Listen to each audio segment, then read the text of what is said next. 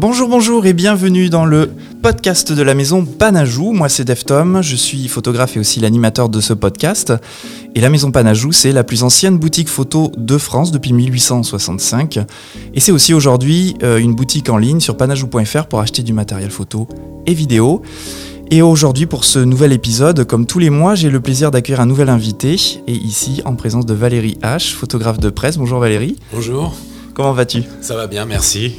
Alors Valérie, euh, ben, je vais te laisser te présenter. Tu es photographe de presse à l'AFP, mais je vais te laisser te présenter pour celles et ceux qui ne te connaîtraient pas. D'accord. Bon, ben, je suis euh, photographe à l'agence France Presse depuis, on va dire, euh, pas mal de temps. j'ai 61 ans.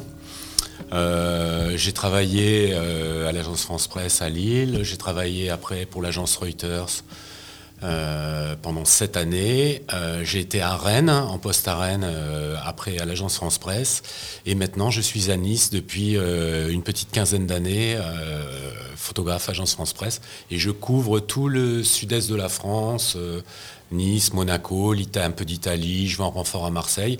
Et en plus d'être dans, basé dans le sud-est, je fais, je fais des événements, je couvre, je sais pas, des Jeux Olympiques, des Coupes du Monde, Plein de trucs, plein de trucs en plus. Quoi. Donc je, et des liens avec les ICA aussi Comment? Des liens avec les ICA aussi. Et les, et les ICA, je travaille beaucoup, beaucoup, beaucoup, beaucoup avec les ICA depuis, depuis, depuis des années. J'ai commencé, euh, mon premier Leica, moi, c'était un M6 hein, avec un 35 mm.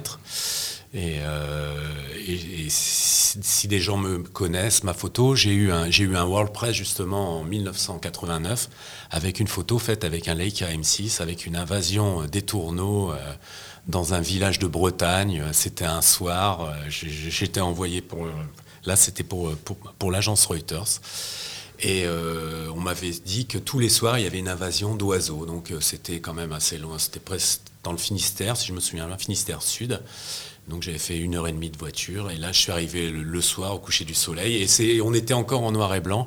Et là je vois mais c'était pas mille oiseaux comme on voit aujourd'hui euh, ces, petits tourbillons de tourne de, comment s'appelle? Des tourneaux dans le ciel.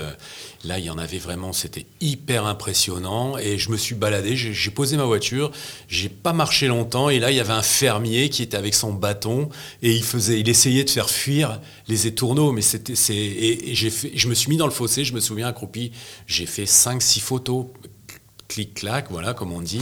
et puis euh, avec le Leica, et après j'ai continué, j'ai erré, j'ai rien trouvé de mieux. Après j'ai fait des photos téléobjectif. Là, bah, là j'étais plus avec le Leica. Euh, et puis voilà, je suis rentré, j'ai envoyé ma photo et la, photo, pas le lendemain, mais le surlendemain, euh, elle, était, elle est parue dans le, dans le monde entier parce que Reuters, c'est comme l'AFP, la, la diffusion des, des photos est énorme.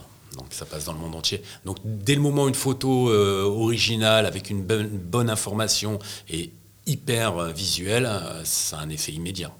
Ça c'est chouette. On va revenir sur une de tes photos plus récentes. Mais du coup, tu parlais là de cette photo où tu as eu un prix, c'est en 89. En 89. J'avais 4 ans. Eh moi j'avais 20, 24, un truc comme ça. Non, 27, 27 ans, pardon. Du coup, c'était début en photo, mais comment, comment ça a commencé la photo pour toi? Écoute, moi j'ai toujours. Euh, la photo, c'est venu euh, à l'âge de 14 ans. Franchement, à l'âge de 14 ans. Euh, on m'a offert, je me souviens, c'était mon parrain, il m'a offert un, Kodak, euh, un petit Kodak gris avec, le, avec les flashs au-dessus en cube, et je ne savais pas quoi photographier. Alors je photographiais euh, les gens que je voyais, de ma famille, je photographiais les fleurs, les abeilles. mais j'ai toujours été attiré par la photo. Après, après pour, pour, faire, pour, pour faire court, j'ai fait des études de droit. J'ai eu mon bac, j'ai eu un bac j'ai fait des études de droit et je me suis arrêté euh, à la licence. Je n'ai même pas passé la licence, je me suis arrêté au bout de la deuxième année, tout simplement parce que j'étais en limite d'âge pour partir euh, au service militaire. Ah parce qu'à l'époque, nous, on devait faire l'armée. Eh hein, une année, une bonne année. et donc, on partait, euh, voilà. Et j'avais réussi par, par relation, je vais dire, à me retrouver dans un service photo parce que je voulais déjà être, euh, je voulais déjà être photographe. Et pendant mes études de droit que je faisais donc euh, les, deux années, les deux années auparavant, je, j'allais avec mes potes, on faisait, on allait voir, euh, on était étudiants donc on avait pas mal de temps, mais j'allais faire les manifs de routiers, j'allais voir tout, ce qui était fait d'actualité, et je faisais tout le temps des photos. J'ai tout le temps fait des photos. Et après l'armée, j'ai réussi, j'ai réussi à avoir une place une place à, l'agence France Presse à Lille, comme pigiste, et puis ça a démarré comme ça. Mais j'ai toute ma vie, le droit, j'aimais bien, ça m'a fait une, culture générale, j'aurais bien aimé être avocat, et puis ben, j'ai bifurqué sur la photo, et franchement, aujourd'hui, j'ai aucun regret. Oui. Parce que c'est deux mondes à part. Euh, avocat, c'est procédure, c'est beaucoup de procédés. C'est deux, mondes à part. Mais euh, je, ah, en fait, je ne savais pas trop quoi faire, sauf la, sauf la photo. Vraiment, la photo, c'est quelque chose qui m'intéressait. Et à l'époque, euh, le photojournalisme, là on est dans les années 80, 90, 80, c'est quelque chose qui est très important, qui est très fort encore le photojournalisme. Il y a des grands reporters, il y a, et puis c'est pas comme aujourd'hui où beaucoup de photographes, c'est la galère entre guillemets pour vendre aujourd'hui dans les journaux, parce que les journaux n'ont plus les budgets, parce que tout, tout, tout a baissé. Euh, le support maintenant il devient, il, devient, il est sur le net, sur les téléphones, sur les réseaux. Tout ça, à l'époque, il n'y avait, pas tout ça, c'était les journaux. Donc la Et tout le monde fait des images aussi, j'imagine que ça... Euh, voilà, aujourd'hui tout le monde fait des images, n'importe quel truc. Là, ici on est à Bordeaux, il n'y a qu'à se passer un truc ou quelqu'un fait une photo, mais un photographe professionnel, même s'il est prévenu rapidement, comme, avec l'agence France Presse, ou il va arriver forcément après. Et aujourd'hui, euh, aujourd'hui malheureusement, euh, pour nous, les, photojournalistes, même avec la carte de presse, on n'a plus du tout d'accès par rapport à ces années 80, où on arrivait par exemple sur des attentats à Paris, où on pouvait s'approcher assez facilement. Aujourd'hui, le moindre truc, on est placé à des centaines et des centaines de mètres par les périmètres de sécurité. Il n'y a aucun voyeurisme dans mes paroles. Ce que je veux dire, c'est que nous, on est photojournalistes, on a des cartes de presse et on est là pour informer. Voilà, donc il nous faut toujours une photo d'information, le lieu, l'endroit, où, comment, voilà. Mais aujourd'hui, malheureusement, on, ne fait plus que de la police devant des barrières. Euh, c'est passé là-bas à 300, 400 mètres, il n'y a plus rien. Et la France, pour ça, c'est vraiment... Euh, moi, par exemple, j'ai été faire euh, la, catastrophe du pont de Gênes il y a, quelques années, il y a 3-4 ans, à Gênes, et je suis, arrivé, je suis arrivé très rapidement sur le pont. J'ai pu travailler en faisant des images hyper clean, hyper, hyper, hyper propre, parce que nous, à l'AFP, on n'est pas là pour donner des photos de, des photos de, gens blessés ou de gens. Voilà, on a vraiment une éthique, on a vraiment. Euh, toutes nos photos sont, quand elles rentrent dans le système de l'AFP, elles sont vérifiées. Elles sont. Voilà, il y a des gens derrière qui. Parce que nous, quelquefois, sous le coup de l'émotion, on peut être choqué, on peut envoyer des photos. Euh, parce que maintenant, on envoie nos photos depuis nos boîtiers. Donc, on arrive sur des événements, donc des fois, on ne fait pas trop attention. Donc, euh, il y, a des éditeurs et des, des éditrices qui reçoivent nos photos, qui sont des grandes professionnels de l'image et qui jugent tout de suite et qui font, qui font une sélection voilà. D'où l'importance d'une agence. Voilà, voilà. Et euh, bah, ça fait écho avec la presse papier en général, hein, qui est en berne depuis, euh, depuis des années. Depuis deux décennies, je dirais. depuis Internet. Parce que nous, les anciens, les anciens parce que je suis, je suis, je suis pas non plus un vieux vieux, mais je suis pas, je, fais partie de l'ancienne euh, génération. nous, quand on voit nos photos sur les sites internet, c'est pas c'est pas une belle double page dans Paris Match ou c'est pas une double page, c'est pas une une du Herald Tribune, c'est pas une une du Figaro, une belle une de Libé en papier ou c'est quelque chose qui, qui, nous touche vraiment et qui, qui, fait plaisir et qui, qui redonne, je trouve, de la puissance à l'image, à, à, la, à la photographie, à la vraie photographie. Oui, oui, complètement. Il y a une impression de papier, il y a un objet déjà. C'est pas juste un scroll, un, coup de pouce et puis on voit plus l'image. Après, les, les, les, les jeunes, aujourd'hui, moi j'ai plein d'amis jeunes, hein, je, je, je, suis toujours, je suis toujours ouvert, euh, j'ai tout le temps des photographes qui me demandent pour me faire voir leurs leur, photos, pour me présenter leur travail. Je, je suis toujours prêt à accueillir n'importe quel jeune qui me demande des conseils et qui me veut me présenter son travail photographique. Toujours, toujours pour, euh, voilà, pour me donner mes conseils d'anciens, quoi. oui, c'est bien. Euh, Valérie, qu'est-ce que c'est Ou qu'est-ce que c'est? Ouh là je vais la refaire. Quel est ton sujet de prédilection euh, d'une manière générale? Parce que là, de ce que tu m'as dit, de ce qu'on entrevoit, tu photographies à peu près tout. Je photographie tout, À l'agence Rose Press, on, ce qu'on appelle, on est polyvalent. Ça va du sport, euh, ça va du sport au, people. Mais toi, personnellement? Moi, personnellement, moi, ce que j'aime le plus, c'est photographier les gens. C'est la photographie toute simple, sans, sans, sans avoir besoin d'accès, genre aller faire une Coupe du Monde de football ou aller faire des Jeux Olympiques ou, même le Festival de Cannes. Moi, ce que j'adore, c'est la rue, c'est photographier les gens, faire des portraits, faire des ambiances de vue, de la street photographie. Et donc là, euh, là, là, effectivement, je ne travaille qu'avec mon Leica. Euh, c'est vraiment l'outil indispensable. On m'enlèverait, on m'enlèverait, euh, on m'enlèverait mon Leica aujourd'hui, mais c'est, on, m'arrache un bras entre guillemets. C'est vraiment, je peux plus travailler avec euh, avec avec les, boîtiers classiques de, de, de photoreporters pour, pour, parce que c'est lourd, parce que ça prend de la place, parce que, mais c'est vraiment les Leica, c'est vraiment l'outil parfait pour, c'est ma passion, donc c'est vraiment l'outil indispensable pour moi. C'est marrant parce que je t'ai demandé ton sujet de prédilection et t'en es venu au matériel comme si Leica était devenu ton sujet de prédilection quelque part. Parce que pendant des années, j'ai arrêté un peu Leica, j'avais commencé avec mes M6, tout ça, et à l'apparition du, du, du, du numérique, entre la fin de l'Argentine et, et, du numérique, plus l'apparition dans les années 90 euh, de l'autofocus sur les boîtiers, parce qu'avant, nous, on n'avait pas d'autofocus. Euh, on bossait avec des télés aux 300 mm sur des matchs de foot, tout ça, il fallait faire les mises au point manuelles. Je vous, mets au défi aujourd'hui, euh, tous les jeunes photographes, d'aller sur un stade de foot et de bosser avec un 402.8 ou un 302.8 et faire des photos de football en manuel, et qu'il fallait ramener la photo du but avec le ballon, etc.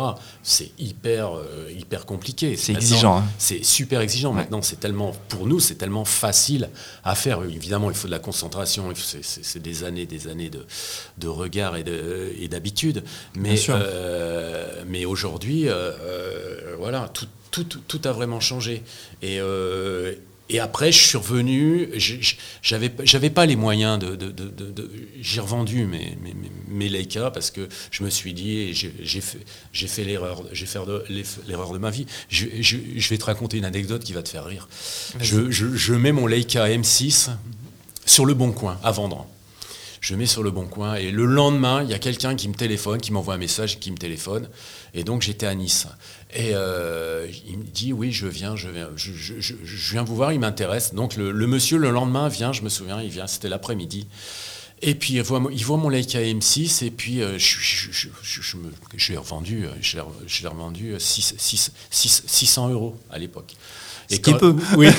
et quand je vois aujourd'hui qu'ils font des rééditions du M6, bon, enfin bref. Et, le, attends, c'est là que ça va te faire rire, c'est que il y, avait le 35, j'avais un 35, j'avais un 50 qui était posé à côté, et puis il me fait, vous les vendez aussi? Bah, je dis ouais. Là, je te dis pas le prix que je les ai vendus parce que c'est indécent. Oh euh, voilà. Et donc le monsieur, et puis bon bah maintenant il dit, il faut que j'y aille parce que j'ai un avion à prendre.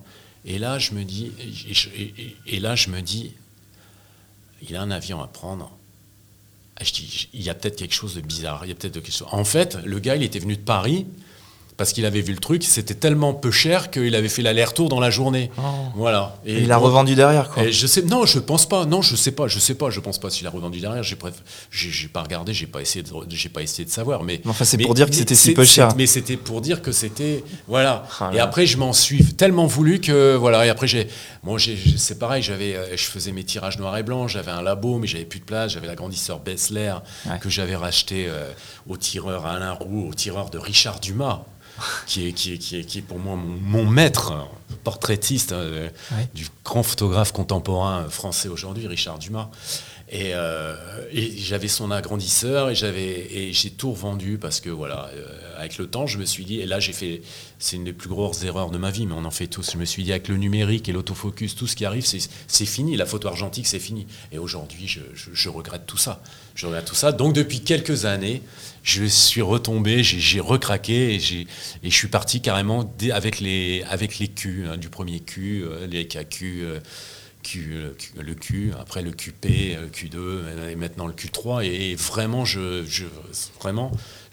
revis, photographiquement parlant, je revis, j'ai retrouvé mes premiers amours. On va reparler de Leica juste en, fin de podcast euh, et on va revenir sur ton matériel justement. Euh, mais avant ça, euh, parce que je te parlais de ton sujet de prédilection et moi qui, pour préparer ce podcast, je suis allé un petit peu sur ton Instagram et regardé un petit peu les photos que tu publiais, que tu avais l'habitude de publier.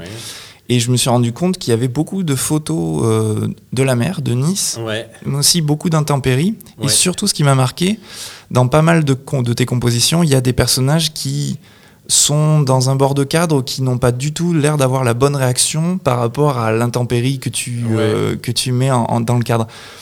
C'est euh, quelque chose qui est important pour toi? Alors moi, moi ce que, si, quand tu regardes toutes mes photos, en fait, sont, en général, en général 80 90% des photos sont des photos hyper simples dans la composition. Euh, en général, je vais toujours chercher les ciels sombres, les lumières basses, soit très tôt le matin, soit très tard le soir. En général, 80% de ma production, c'est le soir ou le matin. C'est jamais dans la journée, en plein soleil. J'aime les lumières, j'aime la pluie, j'aime les nuages. Je compose avec tout ça. Je trouve qu'il y, y, a une élégance euh, dans, ce qu'on voit comme ça dans la rue, dans l'attitude des gens quand ils sont sous la pluie. Euh. J'ai toujours été, j'ai toujours été passionné par ça. Je suis passionné de météo. Je suis passionné des trompes marines, je suis passionné de, des, nuages. Donc ça se ressent forcément dans mes photos. Et c'est vrai que j'essaie toujours de mettre un personnage moins il y en a, je trouve, mieux c'est pour toujours évidemment donner une dimension humaine à l'image. Quand on voit la mer déchaînée et qu'on voit une digue ou qu'on voit où, là dernièrement j'étais en Bretagne, j'ai eu là, je suis tombé par hasard sur la, sur la tempête, la dernière tempête là, il, y a, trois semaines en Bretagne, et là j'étais sur le petit, port de l'Omner et j'étais justement avec, j'avais que mon Leica. Et là je fais des photos, je connais l'endroit et il y avait des vagues monstrueuses de 30 mètres euh, qui claquaient. Et là, il y a un gars qui s'avance sur la digue. La digue, on ne pouvait pas y aller. Bon, là, il n'y avait pas de police, c'était pas interdit. Mais et en fait, c'était sur la photo, donc ça m'a donné un petit élément humain. Et on voit cet homme avec cette vague immense. Et en fait, euh, le gars, c'était un gars qui était en combinaison de plongée avec un casque et une GoPro et des palmes il avait des palmes. Et donc, il s'approchait au plus près pour essayer de faire des photos, super grand angle et tout ça. Et il est pas, deux, trois fois, il est parti, il est tombé dans le port, il est parti avec la vague. Ah mais il était, mais c'était un jeune, il était hyper habitué, quoi. Ça, et ça, ça, c'est des photos que tu peux faire qu'en Bretagne. Par exemple, tu, à Nice, la moindre tempête, le moindre coup de vent, tu ne peux, même les photographes, nous avec nos cartes de presse, on peut même plus approcher parce que maintenant ils ferment même la promenade des Anglais, ils la ferment, ils mettent des rubalises. Donc c'est hyper dur de toujours trouver un élément humain. Après, la sécurité prime, bien sûr, je, je, comprends complètement, mais quand on va, par exemple, on voit une tempête à Nice et une tempête en Bretagne, euh, on rigole, entre guillemets. On rigole. oui, oui, voilà. j'avoue. Euh, une de tes dernières photos qui, euh, qui me semble a eu beaucoup de succès, c'est les deux Marianne. Oui, les deux Marianne. Est-ce que tu peux nous la décrire euh, brièvement Enfin, brièvement. Est-ce que tu peux nous la décrire? Ouais, j'étais à Paris et puis j'étais euh, à Paris. Et puis je couvrais la manif des, des, des, des Gilets jaunes, hein, euh, voilà, les deux Marianne. Enfin bref, pour faire court, c'était très tôt le matin, il devait être 8 heures, la manif n'était pas encore commencée, et je remontais l'avenue des Champs-Élysées, et puis je, je vois un groupe de 4-5 filles maquillées sur le visage, mais euh, avec des têtes baissées, des têtes défaites. Je me suis dit, et comme tout était fermé, il y avait très peu de gens, les, CRS, la police, tous les, tous les Champs-Élysées étaient bloqués. Euh, et, en remontant cette avenue, je vois, je, vois ces 5-6 filles, et euh, je dis, tiens, doit elles ont fait la fête toute la nuit, elles ont des têtes pas possibles, elles sortent de boîte de nuit ou je sais pas quoi, puis elles vont sortir du périmètre. Quoi. Et j'avance, je remonte l'avenue et je fais une centaine de mètres. 200 mètres, et puis d'un seul. Et, je ne sais pas pourquoi, je me retourne, je me retourne, et puis je vois ces filles qui se mettent en position devant, des, CRS, quoi. Et là, euh, évidemment, je comprends qu'ils. Je, retourne voir par curiosité, et là, je vois tout de suite un attroupement de photographes, parce qu'on est des, dizaines et des dizaines déjà. C'était peut-être 8 heures le matin, je pense, un truc comme ça. Et là, je vois cette fille qui, se déshabille et puis qui, se, qui, était, qui, avait mis qui était, la Marianne, et en face, il y avait, une femme, CRS. Et là, j'ai trouvé un angle, j'ai tourné pendant une deux minutes, et quand j'ai vu la scène, j'ai vu tout de suite la CRS qui n'avait pas encore son casque, et je me suis dit, mais c'est un truc de fou, c'est des jumelles, hein, on dirait des jumelles. Et donc, justement, mes photos, toujours, à faire un personnage, un personnage, tout ça. Et dans ma tête, tout de suite, j'étais obsédé par cette fille.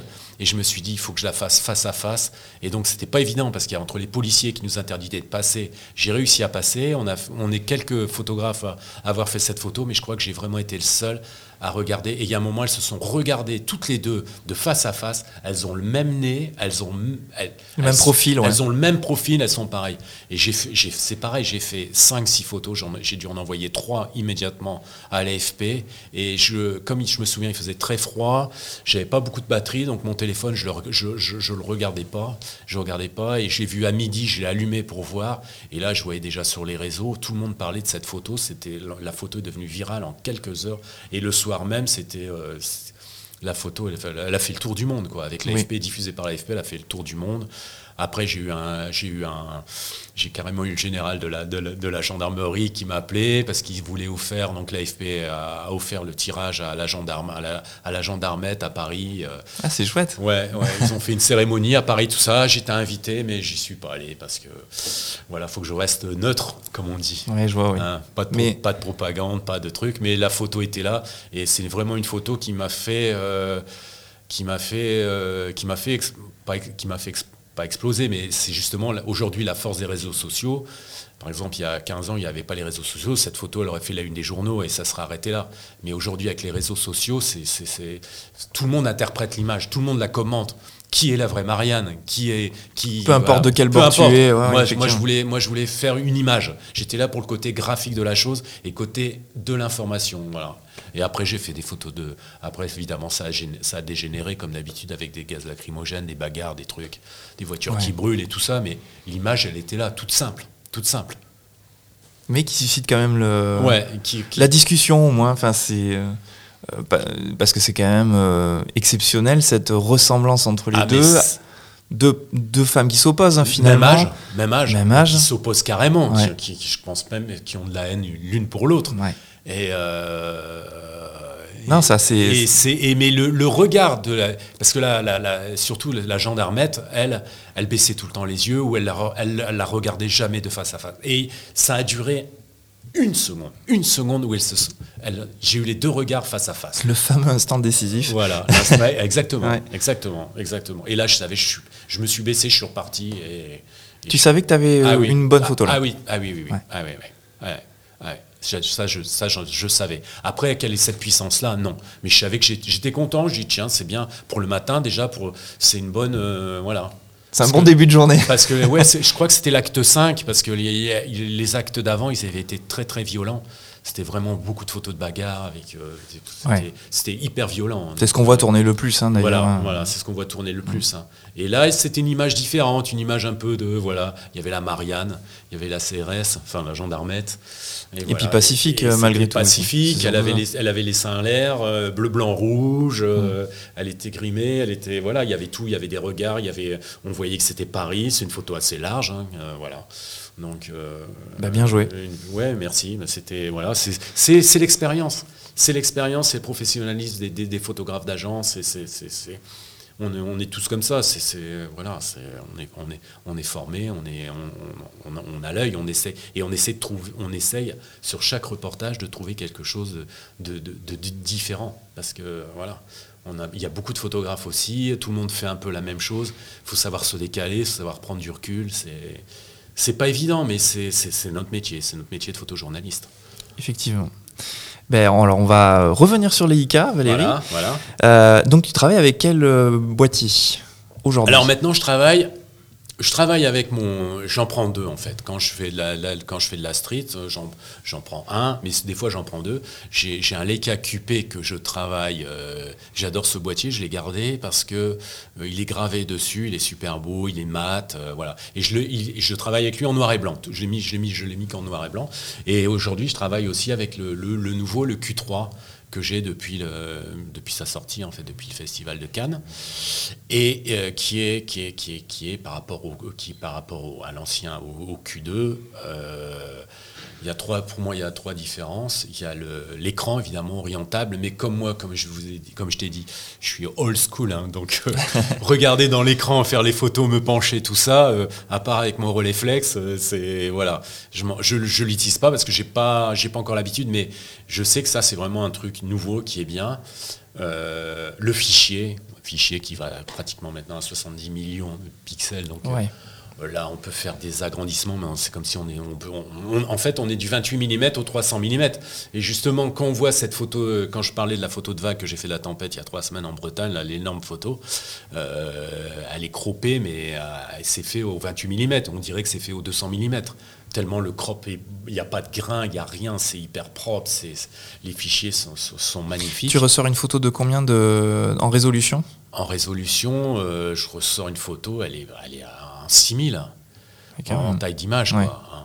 Donc, euh, Oui, tout à fait exploitable, voilà. enfin, largement exploitable. Et, et ma- ma- mon défaut, mon défaut, j'avoue, c'est que j'utilise pas assez le RAW. Alors maintenant, je mets le RAW, je mets le RAW plus JPEG. Mais euh, j'ai toujours été habitué à travailler en JPEG. Et là, je, et là maintenant, je travaille avec les RAW. Et c'est vrai que c'est, travailler des RAW, c'est, un plaisir. pour sculpter l'image, oui. Ah mais, mais, par contre, tu peux pas envoyer les RAW à l'AFP. maintenant, si, on peut les envoyer, si, si. Si, si. Ça veut dire qu'il y a quelqu'un qui peut le retravailler à l'image? C'était peut-être déjà le cas Nous, nous à l'AFP, c'est simple. La règle, les photographes, tous les photographes de l'agence France Presse, et tous les photographes d'agences, je parle de Reuters, d'AP ou de PA, des grandes agences, ce qu'on appelle les, télégraphiques, le terme télégraphique, on a le droit de recadrer nos photos, de faire les niveaux, lumière, contraste, c'est tout. On n'a pas le droit de faire de masque. On n'a pas le droit d'effacer euh, un piqué qui va nous gêner. On n'a pas le droit d'effacer une mouette, par exemple une mouette, je ne sais pas. On n'a pas le droit d'effacer euh, quelqu'un. On n'a pas le droit. On n'a pas le droit de, de, rajouter de la fumée sur les conflits. On n'a pas le droit. Toutes, nos, toutes les photos des photographes d'agence France Presse qui rentrent dans le système de l'AFP, euh, il y a un logiciel et si elles sont retouchées, l'éditeur qui édite les photos, il le voit immédiatement il y a une zone qui apparaît, retouchée, photo retouchée, tout ça. Donc chez nous, c'est il y a, y, a, zéro photo retouchée. D'accord. les seules retouches, c'est le, cadrage, le recadrage et les lignes. Et si on est un peu sous ex ou sur ex, voilà, c'est tout. D'accord. Euh, ça tombe bien que tu parles de ça, puisque Leica avec le nouveau euh, Leica M11P euh, vient de sortir une, ben, un nouveau boîtier avec une, une, une authentification du contenu de l'image qui c'est une nouvelle norme qui va pas être appliquée que par l'EICA, mais c'est l'EICA les premiers à l'avoir fait. Qui permet, euh, notamment euh, dans la, photo de presse, de savoir si la photo a été retouchée ou pas, si il y a eu n'importe quel euh, trahissement de la vérité, entre guillemets.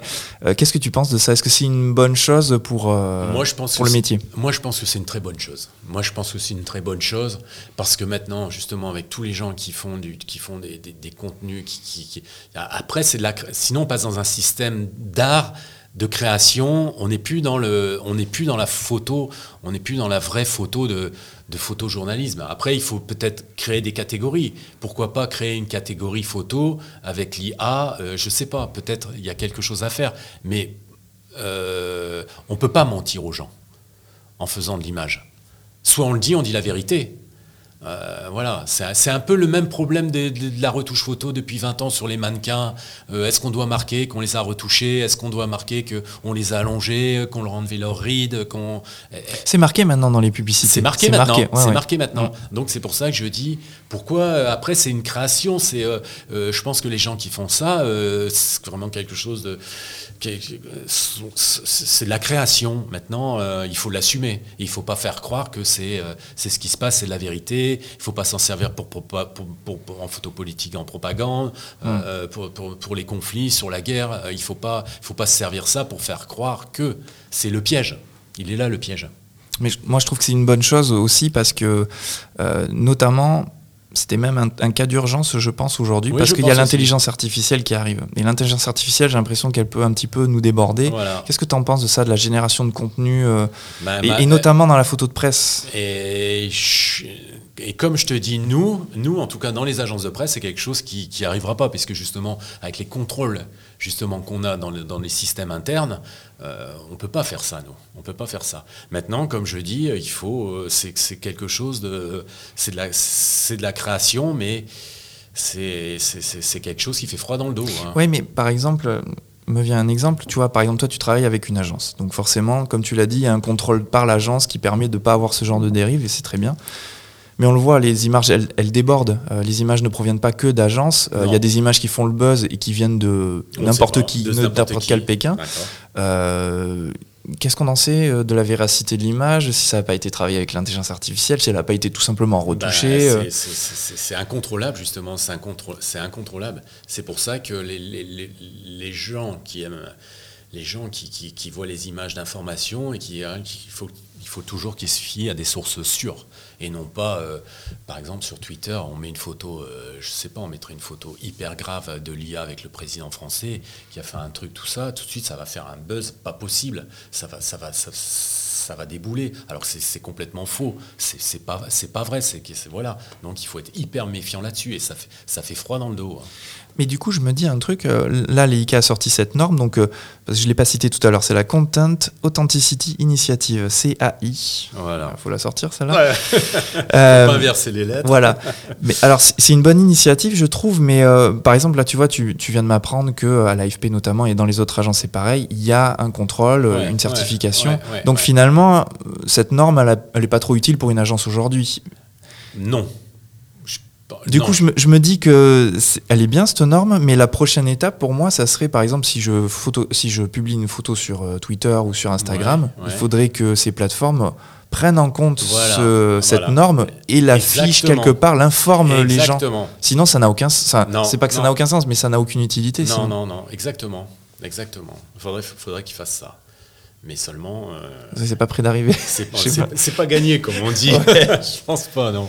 Alors que pourtant, ça pourrait être fait simplement, je pense. Ouais, ouais, ouais, ça pourrait être fait simplement, mais euh, voilà. Parce que je pensais vraiment que dans les agences, ça, ça- ça aurait été une norme utile, mais en fait. Non, mais euh, nous, on l'a déjà, en fait. Ben on l'a déjà, Ouais, mais ouais. elle n'est pas sur les boîtiers, par contre. Mm. Elle n'est pas sur les boîtiers. Là, elle a la source. Tandis que nous, elle n'est pas sur les boîtiers, donc il faut qu'il y ait une manipulation à faire. Mais bon, c'est, maintenant, c'est automatique. Mm. Je vous dis, ça arrive. Et la photo, si elle est, si elle est, si elle est, si euh, sur un bombardement euh, à Gaza, on a rajouté de la fumée ou on en a enlevé ou tout ça, tout de suite, ça se voit. Mm. Tout de suite, ça se Et puis voit. t'as pas le temps en fait. Enfin, il y a, il y a aussi le truc de l'actualité qui Oui, fait que t'as oui, pas le temps de retoucher les photos. Oui, oui, mais il y a eu tellement d'histoires sur les conflits avec des, des- des photos qui ont été truquées. Ouais. Et voilà, non, je rentrerai pas dans, dans, dans la- je, n'en parlerai pas, mais ça a déjà été fait il y a, des, il y a, des- il y a une dizaine d'années, sur ce- notamment sur ce conflit et sur, sur d'autres conflits, et des, des- des photographes qui ont, qui, ont, qui, ont, qui, ont, qui, ont, qui- qui ont rajouté des trucs, et ça s'est pas vu, ça s'est vu qu'après, c'était vérifié, donc ça a fait que des problèmes, des problèmes. Donc depuis ce temps-là, il y a des, maintenant, il y a, il y a- il y a- il y a plus de triche possible. Il n'y a plus de triche Et possible. tant mieux. Ouais, tant mieux, tant mieux. Eh bien, écoute, on arrive à la fin de ce podcast. Qu'est-ce que tu as euh, dans, dans l'avenir? Qu'est-ce que tu as comme euh, événement, préparation, d'événements à couvrir? Pour l'instant, euh, pour euh, j'ai pas, j'ai pas, j'ai pas grand chose. Je vais, on est au mois de novembre là, décembre. Pour l'instant, j'ai rien de prévu. Je continue toujours mon, mon sujet sur ma, sur ma street photographie. Je sais pas ce que je vais en faire, mais un jour, je pense que ça, ça, déboute, ça, ça, ça- va aboutir sur quelque chose. Et sinon, en reportage, j'ai rien de. J'ai fait quelques matchs là de, de, de- de Coupe du Monde de, de rugby. Les Jeux Olympiques euh, approchent euh, à Paris. Oui, c'est vrai. Pour oui. l'instant, je sais pas encore. vas les couvrir? Je sais pas encore. C'est pas encore. C'est pas encore fait. Ça va se faire ce mois-ci, je pense, ou le mois prochain. Je vais couvrir le festival de Cannes, comme d'habitude. Là, je viens de faire la, le week-end dernier la fête nationale à Monaco avec le, traditionnel balcon du, prince Albert, de la princesse, des enfants. Le travail quotidien d'agencier, quoi. Et, sinon, je continue, je continue à me faire plaisir avec, euh, avec mon Leica et à me balader. Vraiment, c'est quelque chose que je. Voilà. Faut surtout pas que, que, je le perde. J'ai un copain là qui, qui, qui, s'en est séparé qui regrettait là, il m'a dit mais, mais, jamais j'aurais dû. Ouais, je comprends. Donc euh, voilà. Et des expositions peut-être en, Euh, en projet Ouais, j'ai une exposition qui est prévue, mais je peux pas, je, là, je peux pas en parler, mais ce serait pour cet été, ouais. ouais, ouais. l'été prochain D'accord, ouais. Mais c'est pas encore fait, donc euh, voilà. ça marche. Merci beaucoup Valérie. Mais je t'en prie, C'était très plaisir, intéressant. avec plaisir. Et euh, merci à vous d'avoir écouté ce podcast et je vous dis euh, le- au mois prochain pour euh, le nouvel épisode. Salut Salut, au revoir.